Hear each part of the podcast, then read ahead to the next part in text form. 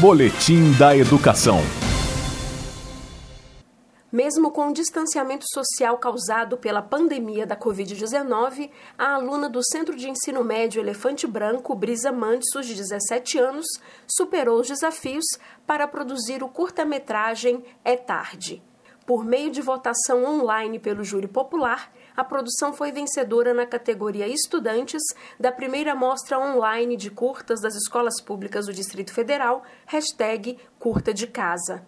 A identidade de gênero é o tema central do vídeo de dois minutos, como explica Brisa.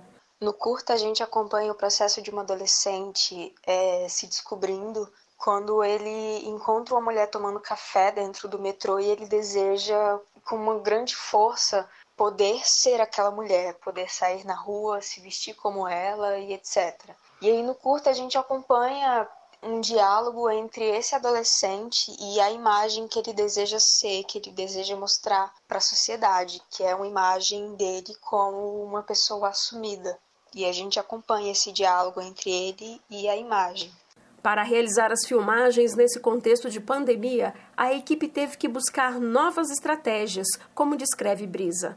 Foi um desafio enorme. Nós não podíamos ficar do lado de fora por conta das pessoas de risco e a gente teve que ficar na casa de uma parente minha.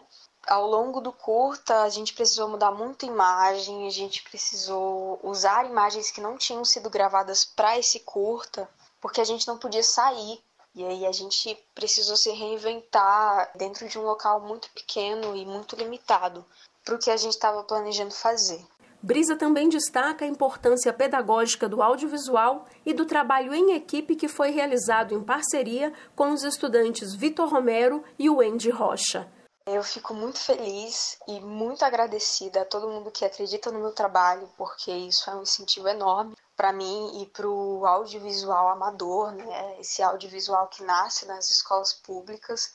Mas esse ano foi extremamente especial para mim, porque esse ano eu ganhei em conjunto. Eu ganhei ao lado de dois grandes atores que dividiram muita coisa comigo, não só a respeito do, do futuro e dos seus sonhos, mas os medos também. Então, acho que a nossa maior vitória não foi o resultado da votação, foi todo o processo que a gente teve com ela. Todo o carinho, toda todas as mensagens de apoio, todas as críticas construtivas que a gente recebeu, tudo repleto de amor e muito carinho e muito respeito. E isso foi extremamente importante e vai ser para sempre extremamente especial para todo mundo que estava no projeto. Interessados em conhecer o filme É Tarde, vencedor na categoria Estudantes da primeira mostra online de curtas das escolas públicas do Distrito Federal, podem acessar o site www.educação.df.gov.br barra curta de casa no link Produções Inéditas. Ao todo, 52 filmes produzidos por estudantes foram inscritos. Desse número, 20 foram selecionados pela curadoria e concorreram à votação pelo júri popular. Ao todo, foram computados 1.278 votos e o filme É Tarde recebeu 400 votos.